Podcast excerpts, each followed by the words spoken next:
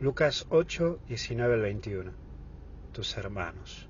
Hoy vemos a tu madre y tus hermanos, el primer punto. Capaz que esto a inicio te puede hacer medio chocante, hasta incluso que te entre la duda. María, ¿tuvo más hijos? Mm, es bueno cuestionarse, porque esto va a exigir investigar. Veamos, en tiempo de Jesús la parentela sanguínea se denominaba como el término hermano. Por eso no dice el Evangelio María y sus hijos, sino más bien dice tu madre y tus hermanos. Recordemos que no existía este término de primos hermanos, ¿sí? En aquellas épocas o en aquellos tiempos. Por eso mismo fíjate, ¿no? Y estate atento porque esto también puede ayudarte a que vos puedas investigar y puedas seguir descubriendo lo maravilloso que es la Biblia, justo que estamos en el mes de la Biblia. Aprovecha esto, ¿no? A descubrir a María, descubrirla desde ahí. Y entra el segundo punto, que es la voluntad. Y por hacer la voluntad primero debes escuchar la voz de Dios, que está en tu interior, mirarte vos con Dios en tu interior, y debe haber una familiaridad con el Señor para luego cumplirla. Encontrate con Jesús. Él es una persona que está más viva que nunca, ¿eh? Y te habla y te invita a hacer cosas grandes con Él. Él hace de vos un camino distinto pero el hacer tu voluntad y el hacer la voluntad de Él te hace libre y alegre.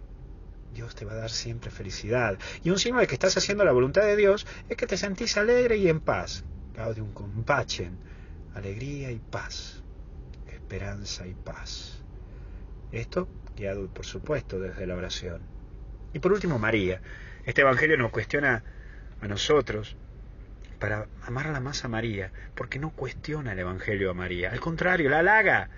¿Quién como María? Ella se declaró la esclava del Señor. Imagínate en algún momento del día de hoy, o la mañana, o la tarde, o la noche, cuando te acostés, a nuestra madre amamantando a su hijo. Qué linda imagen, ¿no? Imagínate en algún momento de hoy, ya sea la mañana, la tarde, o ahora que vas manejando, o sentado desayunando, imagínate a María dándole de comer en la boca a Jesús. Qué lindo. Bueno, me imagino que no le estará haciendo el jueguito del avión, porque obviamente en aquellos tiempos no existía el avioncito, pero sí, capaz que algún jueguito le hacía a Jesús para darle de comer. O cocinando a José, que llega cansado de trabajar. Imagínate. También imagínate María, al pie de la cruz. En fin, si te imaginas esto de ella, vos y yo nos caemos de espaldas Vamos a pelearla con fuerza, que podemos. Hay que hacer la voluntad de Dios, somos familia. Vos me ayudas a mí, yo te ayudo a vos. Eso sí, ¿sabes qué? Te pido un favorcito.